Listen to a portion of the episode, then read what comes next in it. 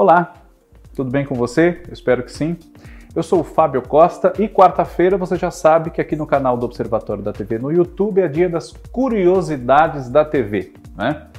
Na semana passada, nós falamos aqui sobre os Jogos Olímpicos e a, a história das suas transmissões né? ao longo do século XX e nesse começo do século XXI, alguns aspectos pitorescos. Né?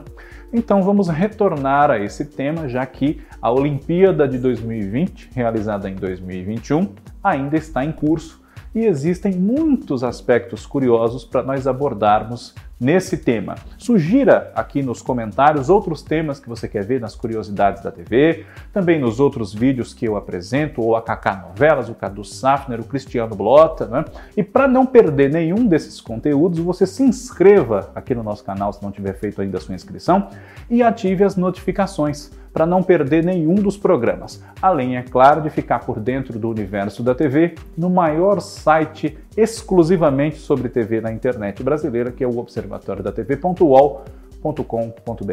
Os Jogos Olímpicos, como eu disse na semana passada, foram incorporando diversas possibilidades tecnológicas para atingir cada vez mais espectadores ao longo do tempo. Né? Em 1960, por exemplo, nos Jogos realizados em Roma, 18 países de toda a Europa puderam acompanhar em tempo real, graças às transmissões expandidas via satélite, as, as disputas né, pelas medalhas. E os Estados Unidos, o Canadá, na América do Norte, e o Japão, na Ásia, assistiram também com um pouco de delay, mas as imagens também chegaram a eles. Mas só em 1968, nos Jogos Olímpicos realizados na cidade do México, é que é, a Olimpíada foi transmitida pela televisão em cores. Né? Tapes, embora filmados em cores, foram exibidos aqui no Brasil ainda em preto e branco pela TV Tupi. Né? E a partir de 1972 e desde então, falhando apenas em 2012, uh, é, seja dividindo com outras emissoras ou com exclusividade, as Olimpíadas chegam a nós aqui pela TV Globo e pelo Grupo Globo, né? Essa Olimpíada agora de Tóquio, realizada com um ano de atraso, né? Seria em 2020, mas por conta da pandemia de Covid-19 ela foi atrasada em um ano, né? Ela é a mais multiplataforma da história das transmissões das Olimpíadas aqui para o Brasil, segundo informa o Grupo Globo, que é responsável por ela aqui em TV paga, em TV aberta e também em plataforma de streaming né, e na internet, com o Globoplay, por exemplo. Né? São 500, mais de 500, inclusive, funcionários da, do, da divisão de esportes da TV Globo, do Grupo Globo, ligados diretamente à cobertura das Olimpíadas.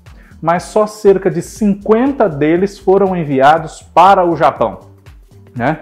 Não só por uma questão de se transferir para cá tudo quanto fosse possível, para explorar também esse potencial de multiplataforma, mas também, claro, pela segurança sanitária né, do maior número possível de pessoas. Então, apenas aqueles cuja presença era imprescindível lá em Tóquio é que foram nessa nossa realidade de pandemia, né, que ainda estamos vivendo. Né? Mas já que falamos de streaming e outras oportunidades mais exclusivas, só para assinantes, enfim, relembramos aqui que na televisão americana a Olimpíada de Barcelona, que ocorreu em 1992, foi a primeira que contou com um serviço mais exclusivo que você pagava um extra para acompanhar, né? o pay-per-view. Isso ocorreu pela primeira vez em 1992.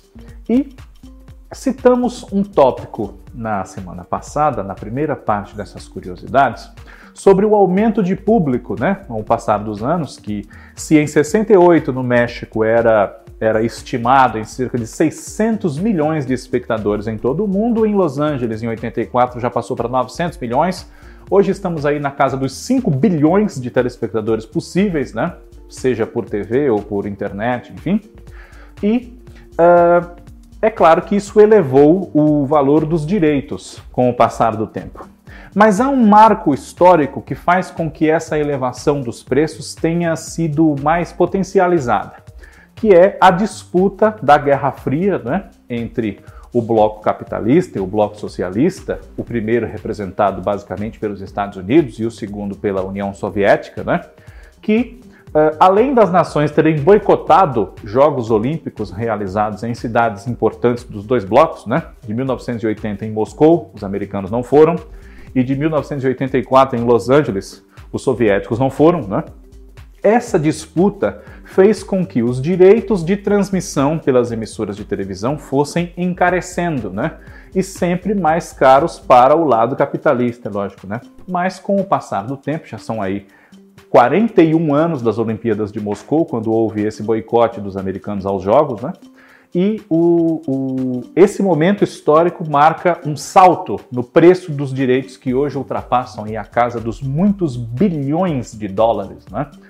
E no caso, quem paga esse grande valor, esse exorbitante valor lá nos Estados Unidos para ter exclusividade é a NBC Universal.